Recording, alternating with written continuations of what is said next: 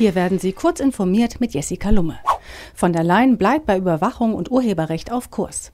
Ursula von der Leyen hat am Mittwoch in Anhörungen durch mehrere Fraktionen des EU-Parlaments Grundlinien ihrer Politik als potenzielle Präsidentin der EU-Kommission dargestellt.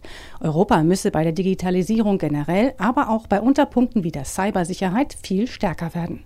Die Bevölkerung müsse außerdem bei Themen wie der Copyright-Reform um Artikel 13 stärker einbezogen werden. Auf die Thematik der Massenüberwachung durch Vorratsdatenspeicherung ging von der Leyen nur mit Allgemeinplätzen ein, genauso wie auf klimapolitische Fragen. Apple Smartwatch als Wanze. In der Apple Watch steckt eine Sicherheitslücke, mit der es möglich ist, Nutzer unter bestimmten Voraussetzungen über ein gekoppeltes iPhone abzuhören. Das hat Apple selbst in einem Statement eingeräumt und als Reaktion die komplette Walkie-Talkie-Funktion deaktiviert. Das Unternehmen entschuldigte sich bei seinen Kunden und versprach, die Funktion wiederherzustellen. Konkrete Details zu der Lücke nannte Apple nicht.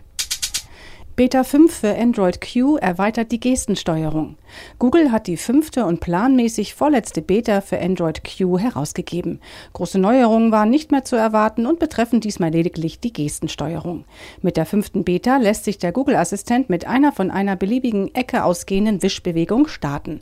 Nach wie vor hat die neue Gestensteuerung Schwierigkeiten im Zusammenspiel mit Android-Launchern von Drittanbietern. Daher wird die kommende Beta 6 standardmäßig wieder auf die bekannte Drei-Button-Navigation wechseln. USA wollen sich Frankreichs Digitalsteuer nicht gefallen lassen. Die US-Regierung setzt erste Schritte für eine Reaktion auf Frankreichs zukünftige Digitalsteuer Tax Gaffer in Gang. Deren Einführung wird voraussichtlich am Donnerstag von Frankreichs Senat beschlossen, nachdem Anfang April bereits die Nationalversammlung dem Gesetz zustimmte. Insgesamt werden etwa 30 Firmen erfasst, die zusätzlich zu bestehenden Steuern und Abgaben drei Prozent ihrer digitalen Umsätze abliefern sollen. Dadurch das Gesetz viele amerikanische Firmen betroffen sind, äußerten sich die USA am Mittwoch.